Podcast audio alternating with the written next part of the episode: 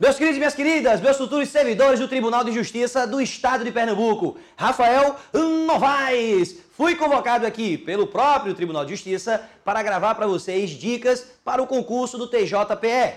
Antes, entretanto, vou me apresentar. Sou professor de Direito Tributário, mas também servidor aqui nessa casa maravilhosa, no Tribunal de Justiça do Estado de Pernambuco. Exerço então o cargo de analista judiciário e a função gratificada de assessor de magistrado e vi então com essa grata missão tentar ajudar todos vocês que também vão realizar esse concurso para então conseguirem a tão sonhada aprovação e vir trabalhar aqui, aqui conosco no TJPE. Já dou início com a primeira dica, trabalhando a ideia que envolve as espécies tributárias. O que você precisa compreender do nosso direito tributário é que o tributo, o tributo, tem sua conceituação, tem sua determinação na lei. Em que lei? Lá no Código Tributário Nacional. O tributo está previsto, então, no artigo 3 do Código Tributário Nacional. Ele diz que tributo é toda prestação pecuniária, compulsória, em moeda ou cujo valor nela se possa exprimir, que não constitua sanção por ato ilícito, instituída em lei e cobrada mediante atividade administrativa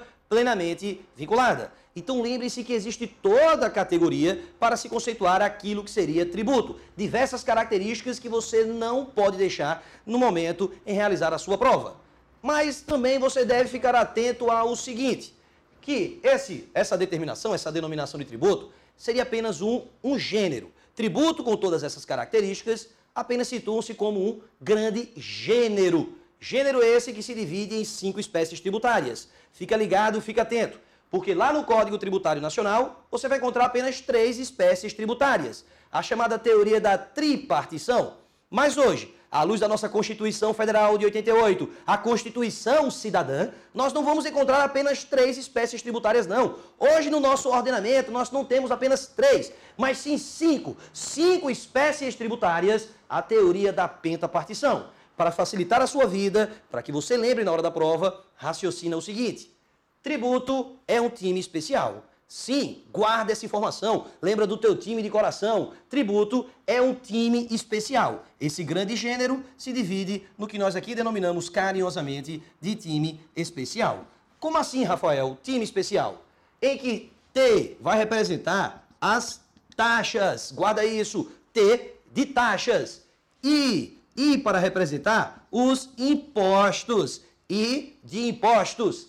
M de melhoria. Guarda essa informação. Melhoria. As chamadas contribuições de melhoria. T de taxas, I de impostos, M de melhoria, contribuições de melhoria. E a Constituição também acrescentou o E de empréstimos compulsórios. E de empréstimos compulsórios. E para fechar as cinco espécies tributárias, nós também vamos encontrar especial fazendo alusão às chamadas contribuições especiais. Então, assim você vai guardar a informação. Tributo, o grande gênero, determinado lá no artigo 3 do CTN, se divide em cinco espécies tributárias: T de taxas, I de impostos, M de melhoria, as contribuições de melhoria, E de empréstimos compulsórios e especial das contribuições especiais. Esse grande gênero se divide hoje em cinco espécies tributárias. Para que você também guarde tudo isso na hora da sua prova, não esqueça. Não esqueça de que as taxas têm sua previsão estampada lá no artigo 77 do Código Tributário Nacional, artigo 77 do CTN. Os impostos têm sua previsão estampada no artigo 16 do Código Tributário Nacional, artigo 16 do CTN. As contribuições de melhoria você encontra então no artigo 81 também do Código Tributário Nacional. Taxas no CTN, artigo 77. Impostos 16 do CTN. Empre... Contribuições de melhoria 81 do CTN.